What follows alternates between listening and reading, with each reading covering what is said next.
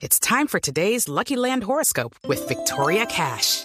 Life's gotten mundane, so shake up the daily routine and be adventurous with a trip to Lucky Land. You know what they say. Your chance to win starts with a spin.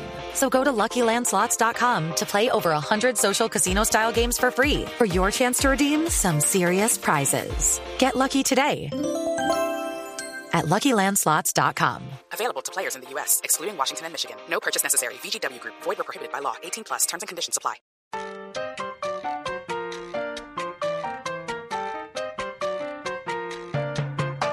A continuación, desde Bogotá, Colombia, en hjck.com, escucharemos Literatura al Margen. Presenta Camila Willes.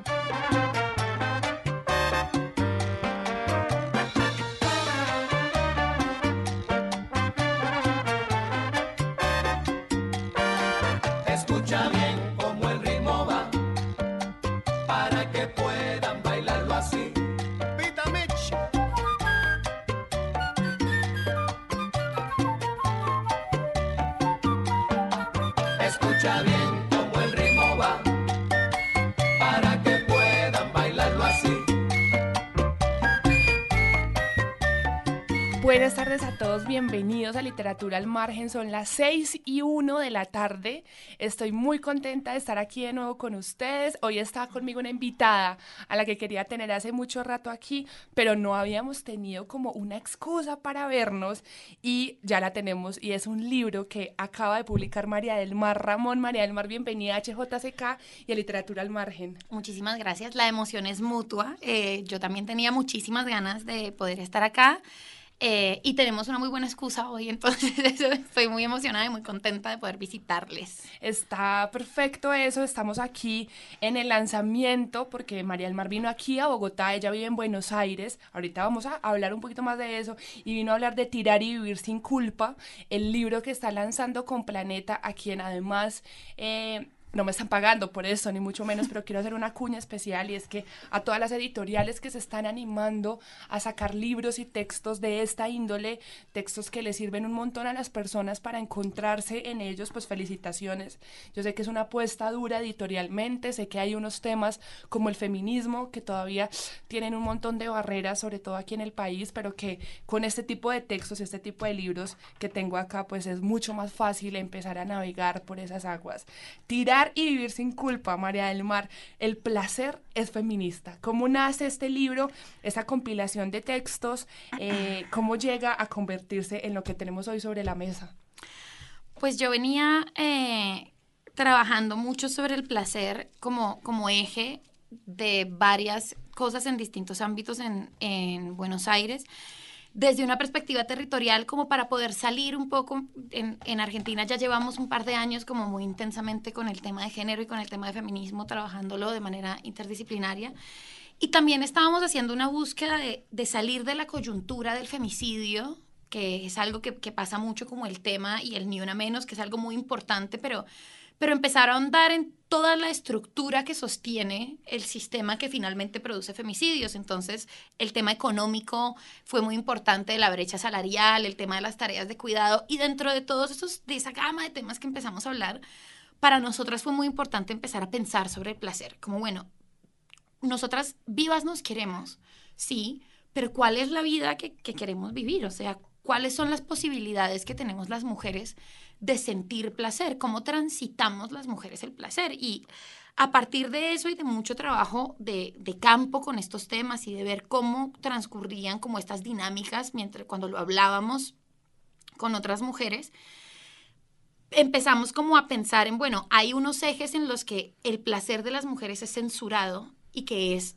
súper aleccionado y ahí hicimos y, y, como que craneamos ese índice, yo empecé a, a, ver ese patrón de la comida, uh -huh. el placer sexual autónomo y como uh -huh. el, todo el ejercicio autoerótico de la masturbación, después en el sexo, que es algo como súper, súper profundo y abarcativo, porque el placer no está en ninguna narrativa de educación sexual y el placer ha estado invisibilizado de las vidas sexuales de las mujeres. Claro. Toda la vez no, no fue importante para nadie decir Nunca que, se preguntó qué sentía la mujer. qué sentía, pero además, sobre todo, pues que uno coge por placer. Exacto. No, eso como que no estuvo nunca en, en- dentro de las razones, de la galería de razones que tenemos para tener relaciones sexuales, esa nunca se nos dijo. Y finalmente, eh, de Millennial a mí me, me interesaba un montón indagar sobre el tema de, de las fotos y cómo intervienen las nuevas tecnologías sobre la, el ejercicio del placer en, en las mujeres y también el habitar una, un nuevo espacio público que es lo digital. Como, bueno, ¿cómo estamos nosotras habitando esos espacios digitales? Y estas herramientas tecnológicas también, ¿cómo nos habilitan a producir retratos autónomos y a tener muchísimas más libertades? Y eso, ¿cómo juega y cómo es placentero para nosotras? Y finalmente, la violencia. Para mí era muy importante en el transcurso del libro y de, y de la vida y de todo el trabajo que hemos hecho con el tema del placer, ver que no podíamos hablar de placer sin hablar de violencia. Eh, yo habría querido que la conversación no fuera así. Pero aun cuando yo empecé a pensar sobre esos temas, me di cuenta de que el placer para nosotras es una conquista y que las conquistas tienen dolor y tienen sacrificio y tienen un montón de formas de violencia y de aleccionamiento en nuestras vidas. Y por eso finalmente es que nosotras pensamos, bueno, el placer es feminista. Porque para nosotras hablar de estos temas, porque para nosotras poner estas conversaciones eh, en común, socializar estas experiencias, es una conquista que es totalmente subversiva. Porque lo que se nos enseñó es todo lo contrario Claro. como ser sujetas de órdenes de los demás, o sea, el placer como una definición a la que podríamos acercarnos es satisfacer un deseo. Exacto.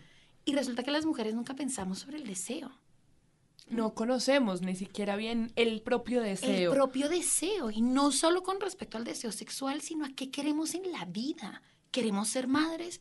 No queremos ser madres, queremos ser mujeres profesionales, no queremos ser mujeres profesionales. Es algo que a nosotras nunca se nos dio. Entonces, como que ese ejercicio de pensar sobre el deseo y además después de pensar sobre el deseo de cumplir esos deseos, es una conquista y es una conquista colectiva.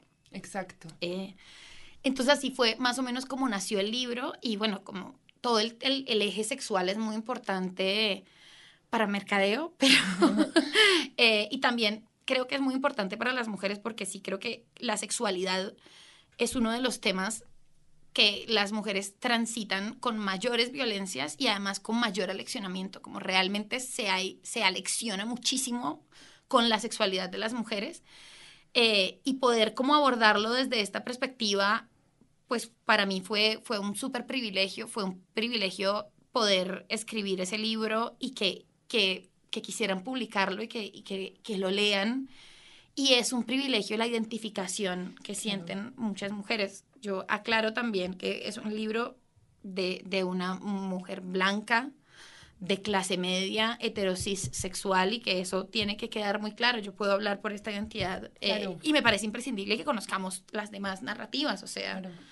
así que Algo que es muy importante y que acaba de, digamos que mencionó María del Mar, eh, y que yo lo decía al principio, todas estas apuestas editoriales, porque encontremos libros cada vez que nos, pues sobre todo para las mujeres, digamos, la gente ya sabe la, la nueva onda un poco de la HJCK y es entender que el feminismo es un suceso que no va a pasar, o sea, esto no es algo que, que vaya a pasar, esto se va a quedar y hay que entenderlo. Y las chicas que están empezando a leer, que están en los colegios, tienen que entender y tienen que verse reflejadas en figuras que tengan algún tipo de incidencia mediática. Por eso son importantes este tipo de libros.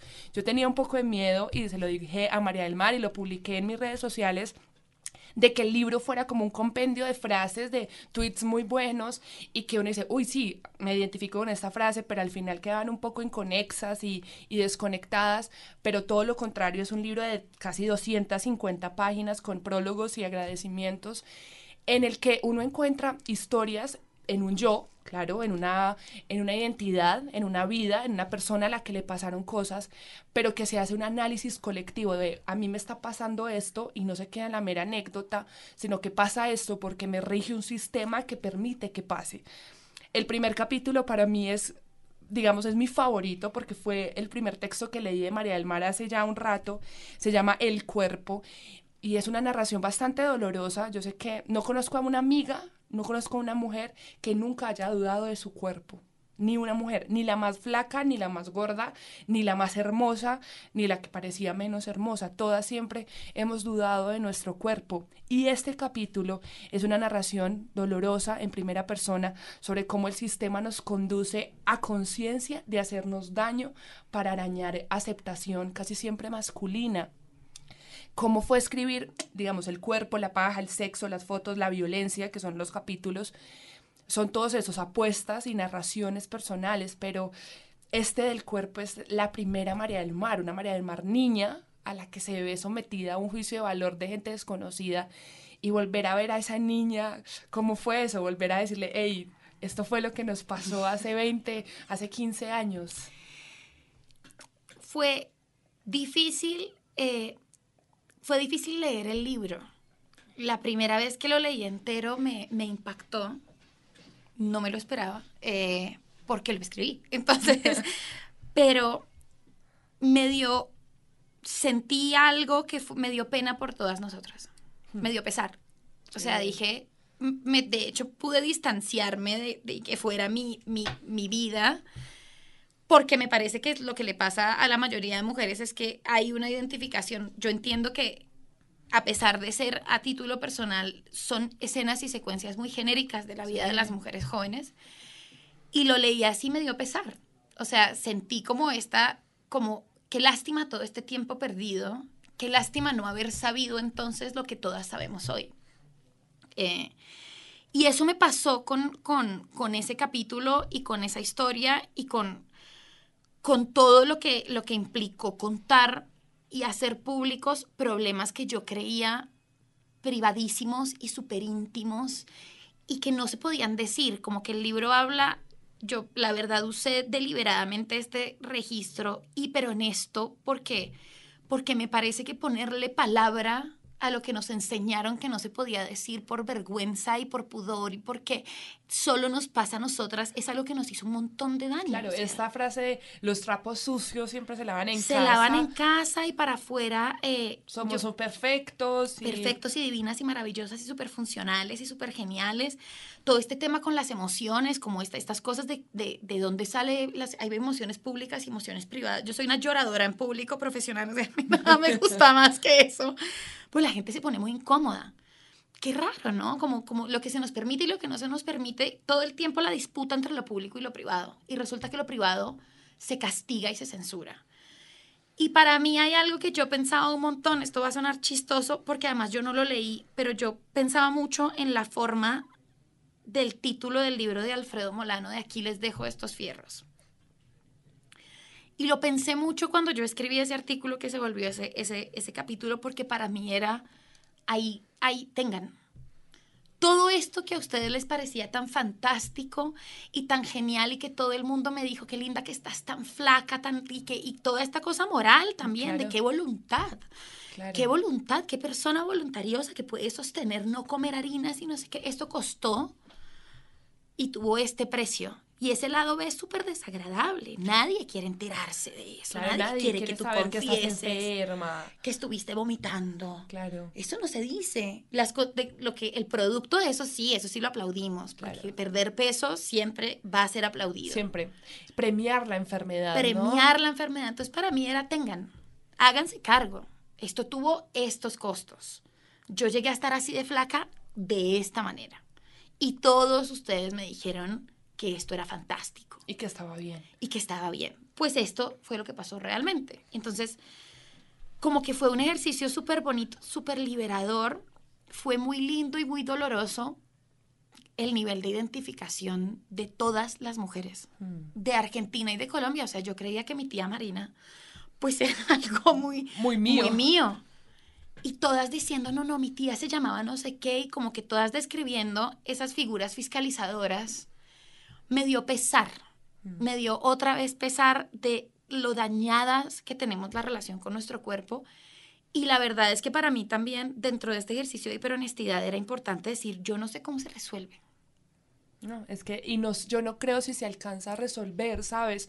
Y una cosa que yo he hablado y he profundizado mucho y he tratado de entender es que, y sé que te pasa lo mismo, María del Mar, es uno ha leído de feminismo y uno sabe, o sea, uno sabe intelectualmente, sabe la representación del cuerpo, no es la misma, pero te miras al espejo y no le encuentras amor a ese reflejo, ¿no? Es como, y bueno, está ahí, Claro. pero no, no hay un amor ahí. Y, y yo, para mí era súper importante, yo tengo una cruzada en contra. Entiendo que hay gente a la que le sirve un montón, pero para mí el, el, el discurso del amor propio, la imposición del amor propio, me levanto, me siento hermosa y no sé, hay gente a la que le sirve y yo lo entiendo y, y hay un montón de ejercicios, como me parece mucho más constructivo si hay un ejercicio, si, si hay como un- como ejercicios que se pueden seguir para fortalecerla, eso me parece interesante. Pero a mí las modelos, como que es este discurso muy Instagram, de modelo de Instagram, de me levanto y me amo, y lo importante en la vida es que me amo. Y si tú no te amas, mala Baila, tuya. O sea, perdiste. qué culpa la tuya, mala feminista, mala mujer. ¿Cómo no te vas a amar? Y bueno, sister.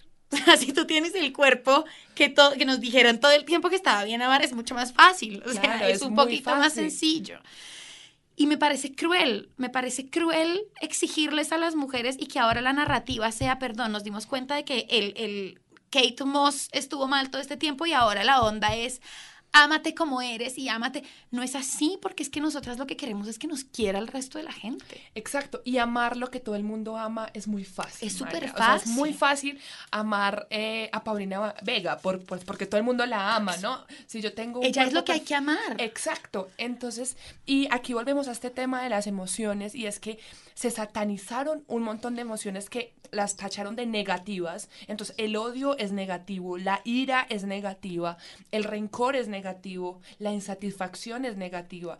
Y realmente todas estas emociones, a la hora también de la creatividad, son motores súper enérgicos, igual que el amor, igual que la alegría, igual que la felicidad, y son iguales de humanas. Entonces, cuando tú te encuentras con una mujer a la que dice, hey, yo no estoy, no me siento bien en mi cuerpo, que es lo que uno normalmente, estoy muy gorda, pero es, la normal. A nadie a mí me ha dicho me siento mal porque estoy muy flaca, no, estoy muy mal porque me siento muy gorda. Y le, estaba con una amiga y me dijo una frase tremenda eh, y me dijo, estoy muy gorda, me dijo, estoy muy gorda, pero no me gano nada quejándome porque la queja no me quita el odio. Entonces lo que voy a hacer es odiarme, pero tratar de estar sana. Y yo le dije, ok, mm, le dije odiarme, porque es que uno dice, uy, yo no debe odiar, uno no debe odiar. Y me dijo, pero es que en el odio también hay un sentimiento de apego. Yo no voy a rechazar mi cuerpo. Voy a decir, hey, fue puta, me tocó lidiar contigo, eh, pero lo acepto. No con gusto, pero lo acepto. Y también es un ejercicio válido. Para mí es súper importante. Yo soy una habladora del odio. me, me ha costado. eh, ahí al final no puse odio, puse rabia, pero en realidad era, Era odio. eh, era odio, eh, pero yo hice, hice un tweet que fue muy polémico en un momento y fue como. Yo no voy, ya hoy en día creo que estoy más cansada de cada vez que vamos las feministas a algún lugar, entonces es, pero dinos, María del Mar, las feministas odian, a, los hombres y entonces nosotras tenemos que decir, no, claro que no. Y hay un punto en el que sí, y, o sea, ¿cuál es el problema? Porque no voy a odiar un sistema que me ha odiado a mí siempre. ¿Qué pasa si los, sobre todo, nuestro odio no los mata, no les quita derechos, no los viola, no los paga menos por la misma tarea? Nada. Nada, porque el problema no es ese. El problema no es que si nosotras los queremos o los odiamos o lo hacemos con amor, el problema es un sistema que está desbalanceado en la repartición de poder que tiene y que nos margina ese poder. Pero también nosotras tenemos que hacer una censura y hablarles súper pasito y decirles con mucho cuidado. Y entonces hay una fiscalización terrible Del si gritamos. Y para mí, ese libro está escrito desde la rabia. Claro. Y hay que reivindicarla. La rabia tiene que poder organizarnos y la rabia tiene que poder servir para, para, para ser comunidad y para ser colectiva, porque es que nosotras con la rabia no salimos y matamos. Pero también la tenemos, estamos enojadas. Y es normal, ayer eh, se lo recomiendo a todos, a toda la gente que apenas se conecta, estamos en literatura al margen y estoy con María del Mar Ramón, que acaba de publicar su libro con Planeta Tirar y Vivir sin Culpa, El placer es feminista. Y les cuento que anoche estaba viendo en Netflix, se lo recomiendo mucho, se llama como Comediantes por el Mundo, Stand Up Comedy por el Mundo, algo así. Y hay muchas mujeres, me alegro mucho. Y vi a una de la India y dije, ve, bueno, la puse y me llevé la grata sorpresa. El teatro estaba mixto, o sea, había mitad hombres y mitad mujeres. Y ella empieza a hacer chistes X, ¿no? Como random. Y se mete luego por el tema del machismo. Y se nota la tensión. Cuando tú ves el programa, se nota la tensión. Ningún hombre aplaude, ningún hombre se ríe. Y todas las viejas son gritando, ¿no? Y ella dijo, hombre, les digo a todas las mujeres, no es necesario que amen a los hombres. Ellos ya se aman mucho entre ellos mismos. A ellos no les interesa que nosotras los amemos. Y es verdad, yo creo que ellos ya han tenido mucho tiempo de, de, hablar desde la rabia y hablar desde todo tipo de sentimientos y es un momento válido para que las chicas digamos, hey, no, ¿saben qué? Yo no estoy de acuerdo. Y quiero decirlo de forma, como la quiero decir, contenta, alegre o llena de ira. Les cuento que María del Mar, ella nació aquí en Bogotá, pero vive en Bogotá, en Argentina, perdón, desde el 2012 y es cofundadora de la organización no, no gubernamental argentina Red de Mujeres. ¿Qué es Red de Mujeres, María del Mar? Cuéntanos. Red de Mujeres es una organización sin ánimo de lucro que lo que busca como de manera más integral es llevar la perspectiva de género a distintos ámbitos. Nosotras Empezamos trabajando en territorio, seguimos trabajando en, en, territorio en algunos lugares vulnerabilizados de la provincia de Buenos Aires eh, y ahí tejiendo redes comunitarias, eh, acercando algunas herramientas para fortalecer esas redes, pero de un tiempo para acá hemos empezado como y hemos, hemos salido mucho más a ámbitos institucionales y de hecho algunos como que, que, fueron proyectos poco convencionales, pero que han sido proyectos súper interesantes. Un proyecto de nosotras del 2017 que es fanática de los boliches. Eh, boliches en Argentina son rumbeaderos. Y era, bueno, cómo llevar la perspectiva de género a los lugares nocturnos. Eh, entendiendo, ya veníamos con este discurso, que la noche es un derecho de las mujeres, que emborracharse es un derecho de las mujeres, que el entretenimiento y el regocijo es un derecho de las mujeres y que los lugares tienen que poder garantizar condiciones seguras para que las mujeres estén ahí, pero además tener una perspectiva feminista es entender que no estamos en igualdad de condiciones y que por eso los lugares sí tienen que pensar en que garantizar la seguridad de las mujeres no es simplemente abrirlos y que haya es, pues como escoltas que cuiden la puerta, sino entender que las mujeres estamos expuestas a otra serie de violencias. Y eso es, un, eso es como una comprensión súper bonita de los lugares nocturnos de ahí hemos trabajado con algunos bares y con algunas marcas con, con, el tema del whisky no tiene género, por ejemplo, que son como cosas muy relacionadas como a esto, eh, quizás un poco más light porque la gente suele pensar que, que, que, lo, que es, lo que implica el placer, la diversión, eh, distraerse, eh, es algo no trascendental y yo creo que es supremamente trascendental para, para, para la vida de las mujeres, además teniendo en cuenta que que la noche como espacio público ha estado súper eh, censurada para las mujeres y que sí que se ha leccionado sobre, sobre el uso de las mujeres de ese espacio. Y entonces como que esa disputa ha sido súper interesante. Trabajamos también con el tema de, de violencia en ámbitos laborales, con violencia en universidades, entonces la construcción de protocolos pero cómo hacer que los protocolos que contienen y que previenen la violencia de género no sean réplicas de los códigos penales, ¿no? Entonces, que no sean, no sean, ¿cómo pensamos un feminismo no punitivista que pueda ser útil y que pueda resolver los problemas materiales de las mujeres, que no burocratice soluciones, que es lo que pasa con muchos protocolos. Acá todavía no llegó la moda de los protocolos, pero esto va a llegar. y esto es la euforia de los protocolos, es una cosa. Claro, va a llegar. Claro, entonces como que todos los espacios, no, y tenemos un protocolo de género, nadie sabe cómo es, nadie sabe cómo funciona, y las universidades es la burocratización del problema. Las mujeres todo el tiempo siguen expuestas porque tampoco hay una comprensión de la problemática y porque se responde mucho como a la, a la urgencia. Y además de eso, la pregunta trascendental que nosotras desde Red de Mujeres somos un equipo interdisciplinar, eh, pero trabajamos mucho con abogadas feministas, que es cómo vamos a pensar la justicia las feministas y cómo no vamos a replicar este sistema punitivo de hecho-castigo. ¿Cómo salimos de ese esquema? Porque resulta que el castigo siempre viene cuando la violencia sucedió. Claro, cuando ya pasó. Cuando ya pasó. Y pues yo no tengo ganas de que un tipo que me agredió pase muchos años en la cárcel. Yo quiero que no me agreda. Y que no agredan a otras. y que no agredan a otras, que eso no suceda. Exacto. Y aún ahí, ¿cuáles van a ser las reivindicaciones? ¿Cuáles van a ser las reparaciones que busquemos las feministas? Y eso es una de las preguntas, no, no la tenemos resuelta, eh, pero creo que es una pregunta súper interesante y súper bella para pensar desde todos los ámbitos y es, bueno, ¿cómo vamos a pensar la justicia? Y, y eso tiene mucho que ver con el trabajo que hacemos desde Red de Mujeres. En estos ámbitos, llevando la perspectiva de género, ahora estamos trabajando con publicidad y, y siempre nuestra dinámica es vamos a tratar de construir soluciones que no tengan la palabra ni prohibir ni sancionar. Porque lo que pasa es que así la, la respuesta es súper fácil. Que no lo hagan. Pero nosotras es, bueno, Claro. ¿cómo vamos a prevenir esto? ¿Cómo Claro. vamos a prevenir cuando trabajamos en, en- en lugares de trabajo? Perdón la redundancia, es tremendo el tema de cómo repartimos la palabra. Porque entonces la primera pregunta de las mujeres y los varones, ¿hablan en paridad en los espacios de discusión o en los espacios profes- No, No, Siempre nunca. hablan mucho más los hombres y entonces los hombres callan a las mujeres. ¿Y cómo vamos a pensar una manera en la que eso no pase más y en la que se construyan ambientes laborales con una perspectiva feminista?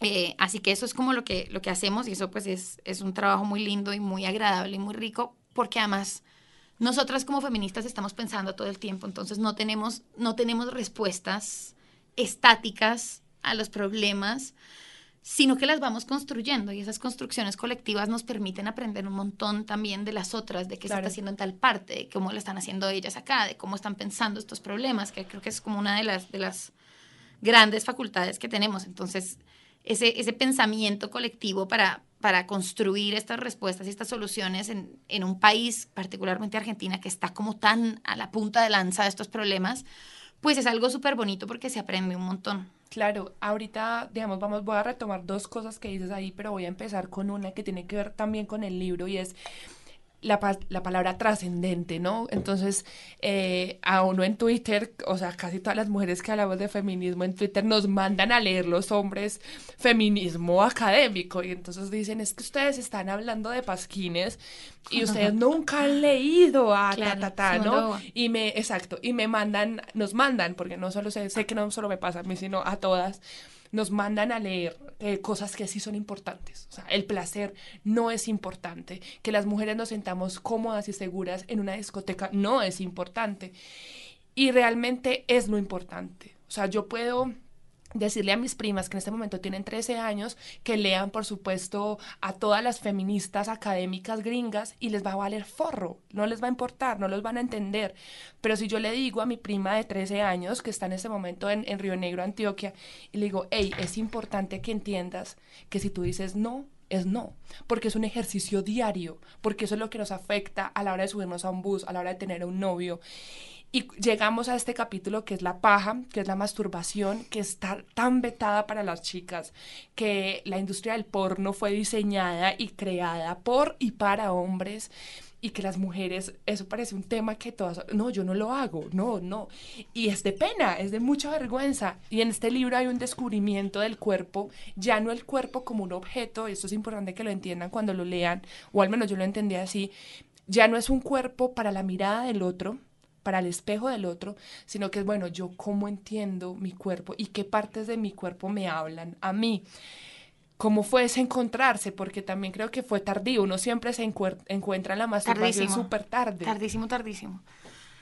O sea, después de, de- de varios años de coger mal, horriblemente, pues es una, es, es algo como fascinante para mí, como mi experiencia personal, pero la misma experiencia a mí no deja de llamarme la atención y de parecerme como una cosa impresionante que la respuesta siempre la tuviéramos nosotras dentro de nuestros propios cuerpos, con nuestras propias manos, y sin embargo, siempre la narrativa sobre nuestro cuerpo era que solo existía cuando alguien más lo, tocaba, hacía, ¿no? Claro. Entonces, como esto, bueno, tú tienes vagina cuando alguien, cuando haces pipí, cuando te llega la regla y cuando un hombre en el contexto y en el marco de una relación seria y del amor y romántica la descubre.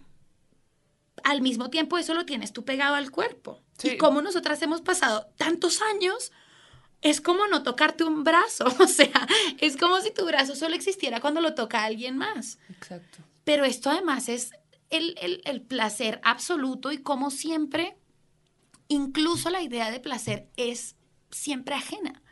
Es para otro y que otro lo hace. Entonces, el ejercicio de hacerlo, el ejercicio de la primera paja, y además a mí tuve una discusión sobre esta palabra porque a mí la palabra paja me gustó un montón porque yo la siento genérica y entonces me decían, no, es que es una palabra que usan los hombres. Y me pareció raro y dije, me acuerdo de una discusión con una compañera feminista. ¿Pero por qué? No tiene nada que ver con, con, con el como ni siquiera. están- Claro, y yo le dije, no, no, no, nosotras tenemos que apropiarnos de esa palabra. Porque la usan los hombres porque es que a los hombres sí se les ha habilitado la masturbación. Claro. A nosotras no. No nos inventemos otra. Apropiémonos de esa. Y hablemos de la paja de las mujeres, porque si no, nosotras no te- ni siquiera tenemos palabra. Entonces, como que eso que no se nombra y ese descubrimiento que al mismo tiempo es culpógeno. ¿Qué hice? ¿Qué es esto? ¿Está bien? ¿Está mal? Porque como no nos dijeron nunca. Me está viendo Dios, Me ¿no? está Que hay viendo, primero eso, chiquitas, que era una cosa de gravísimo que hace la niña, eso no se habla, no se dice, no se menciona, toda esa primera exploración no estaba en los manuales de educación sexual, no, no se hablaba de eso. Entonces, ¿cómo que es esto? Esto me parece tan rico, pero está en mis partes privadas que no puedo y no me pueden tocar. Entonces, como, y ese oscurantismo Claro. es terrible, es porque claro, lo que estoy haciendo está mal. Nadie habla de esto, entonces es pecado. Y después cuando nos empieza a pasar como mujeres, pues también hay un vacío en las conversaciones, o sea, porque tampoco a recién ahora yo empiezo a ver representaciones de la masturbación femenina en los productos de consumo masivo. Ahora salió una película que me pareció fantástica que se llama Booksmart de unas peladitas eh, de esas gringas, high school, pero que tiene todos estos temas súper naturalizados. Y entonces tienen 16 años y una le dice a la otra, uy, no, yo me hago la paja todos los días con esto y no sé qué. Y la otra es un poquito más vergonzosa y le dice como, ay, no quiero, no quiero hablar de esto, pero, pero lo hablan, o sea, está representado. Y como nosotras no teníamos ni siquiera ese, ese, como ese recurso y no existía una naturalización de la masturbación femenina, pues todo el proceso, el, el, el descubrimiento es súper a ciegas, o sea, es tanteando un montón a ver qué onda, un poco con culpa, otro poco con miedo. Y por eso también, además de decirlo públicamente, la mano de amigas feministas y el abrazo de amigas feministas en, en, en decir, "Ay, yo también me hago la paja y como que esto pasa y no Y es- está bien, y es está bien y es fantástico y es un súper ejercicio, es algo que es fundamental para nuestra vida, Claro. pero porque es casi como si las feministas hubieran reemplazado lo que le correspondía a las instituciones educativas, que era básicamente hacer como y enseñarnos que nuestro cuerpo es un instrumento de placer. Y que es nuestro al fin y al cabo, ¿no? Porque el cuerpo de las mujeres fue cedido a los hombres y algo que decías ahorita y apenas hacía como como conexión. Entonces tú decías, tenemos la vagina pegada a nuestro cuerpo toda la vida y es como si fuera una mano que uno no la tocara, pero es que mentalmente es como si tú estuvieras atada todo el tiempo y no solo en el término sexual, sino que cuando uno va a hablar muy duro dice, no, no puedo hablar muy duro porque la chica, o un montón de taras que nos, o sea, nos quitaron, nos desterri- de- desterritorializaron de nuestro propio cuerpo, ¿no? Me encanta esa frase. Es como si fuera una patria no conquistada. ¿no? Total. Es, es como el cuerpo que es mi casa no la habito yo, sino como de afuera la veo y digo, uy, qué casa más chimba, pero yo no puedo estar adentro. ¿No? Entonces, como que el ejercicio de la paja es un ejercicio revolucionario y es un ejercicio de conquista sobre nuestro propio cuerpo. Y además, el parámetro del placer es muy importante eh, para el consentimiento. Yo esto lo, lo- lo pienso un montón. El placer no solo es como fantástico, sino que es una herramienta de consentimiento. Claro.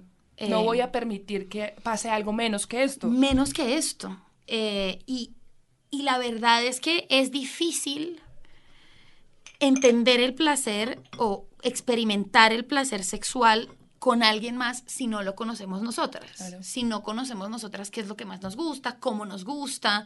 Eso no implica que cuando estamos con una o más parejas no haya una búsqueda distinta Claro. y, que, y que sea interesantísimo como experimentar cosas diferentes.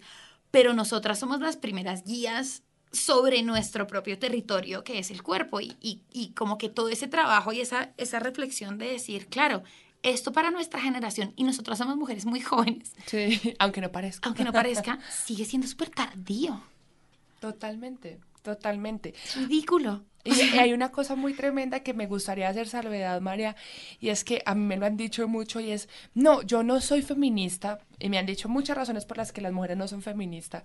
Yo entiendo unas partes, ¿no? Yo entiendo un montón de barreras que las chicas todavía tienen, yo las entiendo porque también las tuve, obvio, pero cuando me dicen yo no soy feminista porque yo sí creo en el amor, y por supuesto que yo creo en el amor, o sea, el hecho de que uno escriba es que cree en el amor, o sea, el amor es una herramienta fundacional en cualquier tipo de, de, vida, o sea, nadie viviría sin el amor, pero ¿cuál tipo de amor es en el que estamos creyendo, no? Hay un amor romántico que el que todas alguna vez aspiramos y queremos y soñamos, pero hay un amor que es el de verdad, el basado en el respeto, basado en el consentimiento, basado en el aprendizaje y en el que valoren mi inteligencia, ¿no? Yo no quiero a alguien que me ame porque soy bonita o porque tengo piernas largas. Eso realmente, ¿qué es el amor ahí? Yo creo, es, este tema me encanta porque hay qué vergüenza con la gente, no tenemos ninguna respuesta. Esto son como más preguntas, sí. perdón. Eh, me gusta mucho porque yo sí creo que nosotras las feministas tenemos un vicio muy desagradable y es decir, está todo mal. Bueno, ¿y qué hacemos? Ah, ni idea. No, la verdad que no sé, pero, pero todo esto está mal. O sea, sí. todo lo que sabemos y nos enseñan es importante para nosotras es, está errado y está mal, patriarcal, no Ajá. sé qué. ¿Y cómo seguimos? No, no sabemos. Entonces, como que eso también me parece muy odioso a veces y digo, bueno, tengamos un poco más de compasión, porque el amor no es el amor para nosotras, no es simplemente como la idea de una pareja para posar en fotos para este mundo y esta sociedad como está construida, el amor es un proyecto de vida que para las mujeres tiene que ser prioritario y esto además no es un invento de que si no las mujeres se van a sentir tristes porque no tienen con quién ver Netflix, es que realmente las instituciones están hechas para las parejas. Claro. Envejecer está hecho para envejecer en pareja y la idea de me caso, tengo un hijo, lo criamos y después envejecemos juntos es una proyección de vida institucional. Uh -huh que realmente cuando nosotras y a todas las mujeres nos pasa en algún momento que estamos entusadas, estamos tristes, nos hacemos preguntas, la idea de me voy a morir sola, no es un castigo menor. Es el castigo. Es el castigo. Y a las feministas se nos castiga un montón con eso, porque todo el tiempo la amenaza de que no nos van a querer por decir las cosas y por decir que no y por hablar de estos temas. Con el tema del peso y con el tema del cuerpo, el castigo real es ese, que nadie te va a querer y nadie quiere que no lo quieran. Nadie, nadie quiere vivir quiere sin amor. Solo, nadie claro. quiere vivir sin amor. Entonces en eso, como que nosotras pensamos un montón cómo funciona ese amor, de qué amor estamos hablando y uno de esos amores es el amor en pareja, eh, que yo creo que hoy en día como la, la pareja heterosexual monogámica está totalmente puesta en tensión. O sea, creo que, que si nos hemos dado cuenta de algo es que eso no funciona muy bien. Y me parece y celebro un montón que se puede hablar como de otros acuerdos entre, entre las parejas, el tema del poliamor, el tema de las parejas abiertas, como otros reconocimientos que se hacen para poder coexistir sin este contrato heterosexual rígido y heteronormado. También que podamos hablar de, o de parejas queer, de parejas en otros términos que tienen otros roles.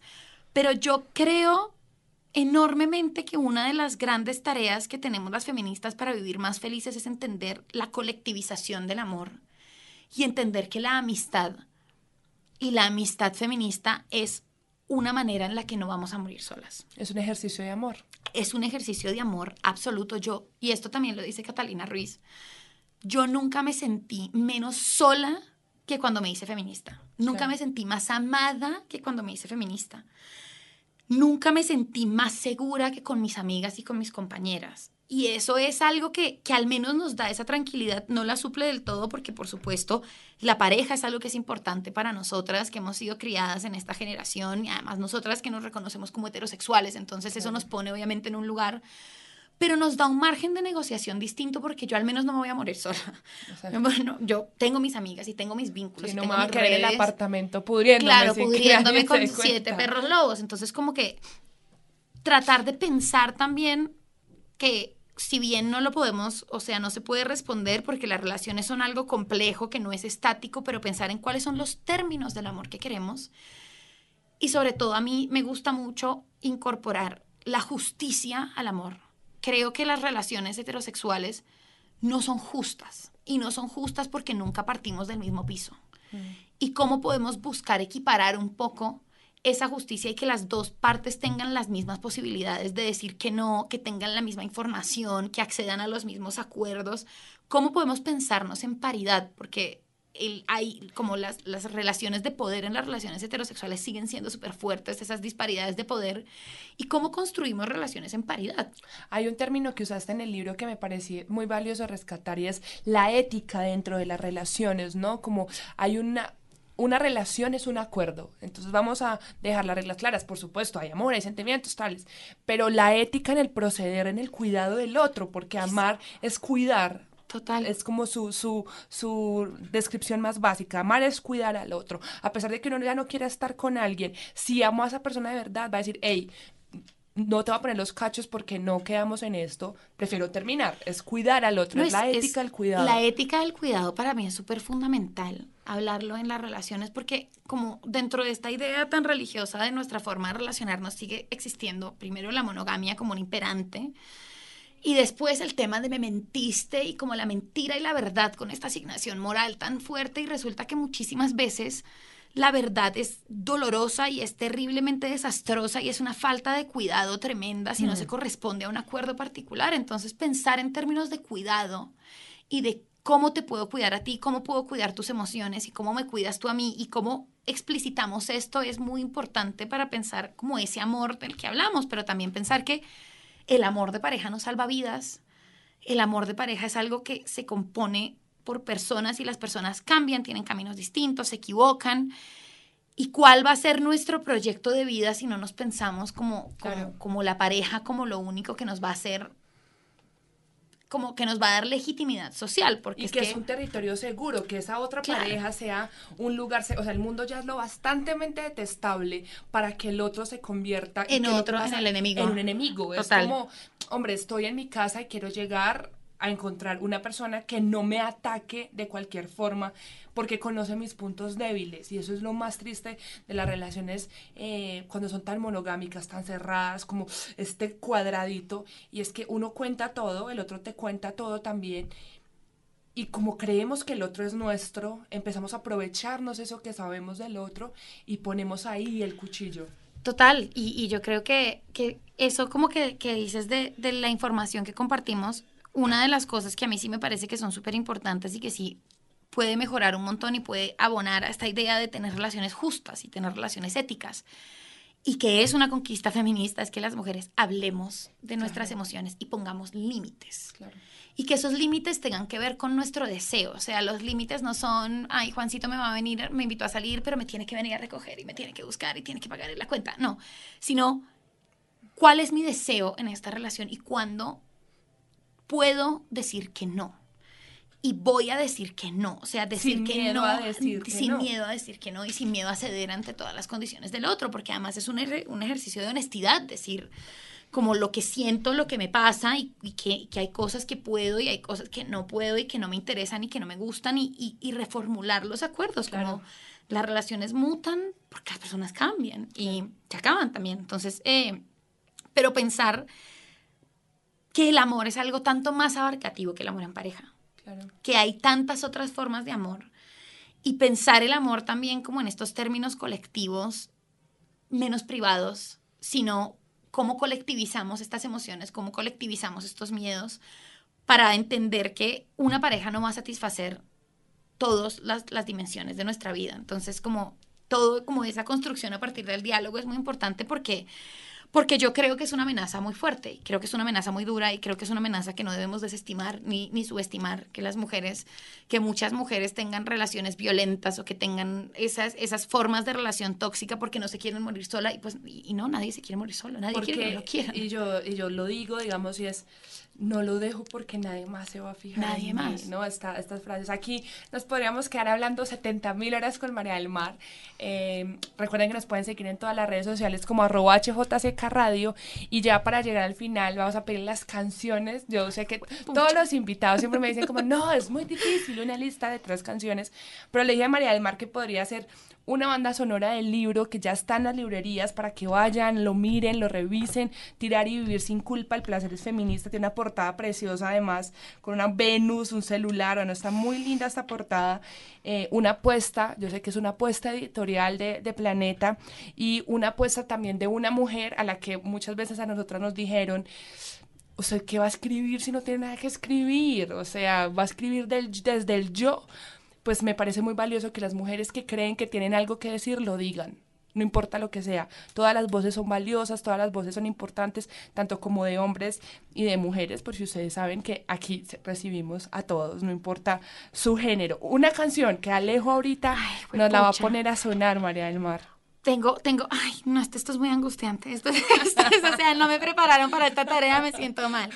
Pero ahora eh, me gusta un montón un peladito argentino que se llama Woz, W-O-S, y una canción que se llama Canguro, que, que como que habla de unos temas que me parecen súper interesantes en, este, en esta coyuntura sociopolítica y que habla mucho de, de- como de, de la mentira de la meritocracia, que es algo que yo amo criticar.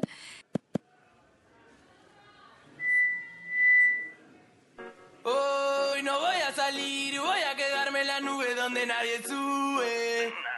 No vengas a molestar, dicen que está todo mal. Bueno, yo soy más que bien acá y no te pienso ni mirar ciego. Vamos, repriman la mierda que tienen guardada en el pecho.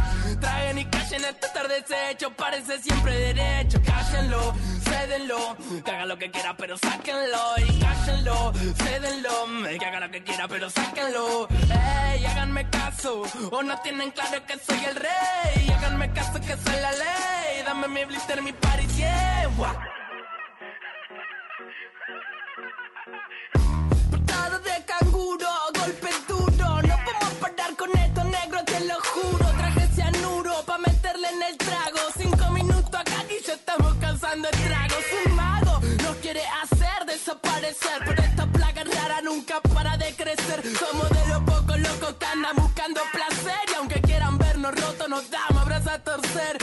para de toser, trabajando 12 horas. Cobra dos monedas al mes pa' mantener cuatro personas. Y no hable de meritocracia, me da gracia, no me jodas. Que sin oportunidades esa mierda no funciona. Y no, no hace falta gente que labure más. Hace falta que con menos se pueda vivir en paz. Mándale gas, no te perdás. Acordate dónde estás, fíjate siempre de qué lado de la mecha te encontrás. Dice what up, esto pega como coca. La gente baila loca, que el cuello se disloca.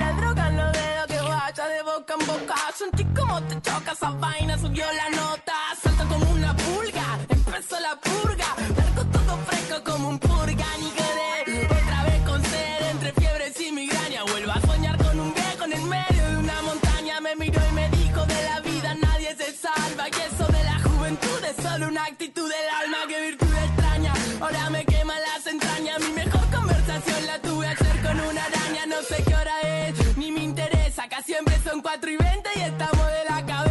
simpleza. Birra barata y mala en lata, mala planta santa esa. La que calma el cuerpo y te lo desestresa. El judo está de fiesta, el culo se te tensa. Entiendo que te molesta, la empatía te cuesta. Y ahora gritamos y cantamos nueve de protesta porque preguntamos bien y nadie nos dio una respuesta. Se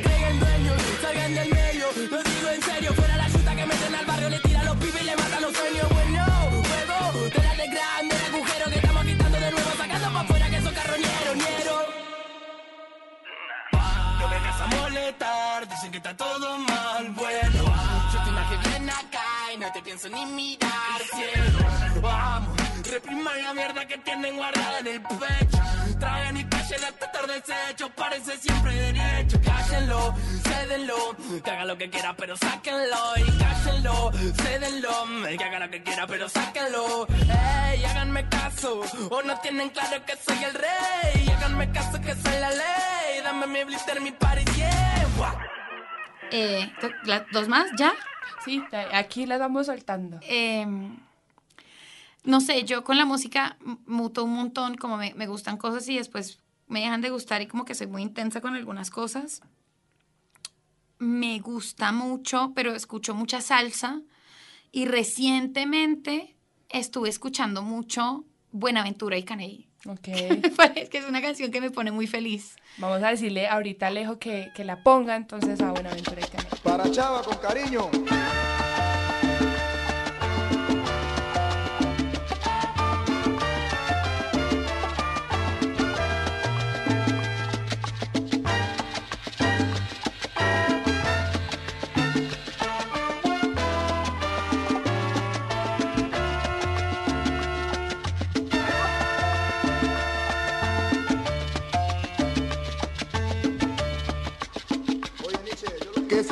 Puerto Rico que es la tierra del jibarito.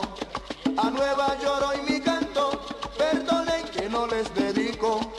A Panamá, Venezuela, a todos, todos hermanitos. El grupo Nietzsche disculpas pide pues, no es nuestra culpa que en la costa del Pacífico hay un pueblo que lo llevamos. En el alma se nos pegaron y con otros no comparamos. Cariño, ternura, ambiente de sabrosura. Los cueros valen la sangre, del pequeño hasta el más grande. Son niches como nosotros, de alegría siempre en el rostro. A ti mi buena aventura, con amor te lo dedicamos.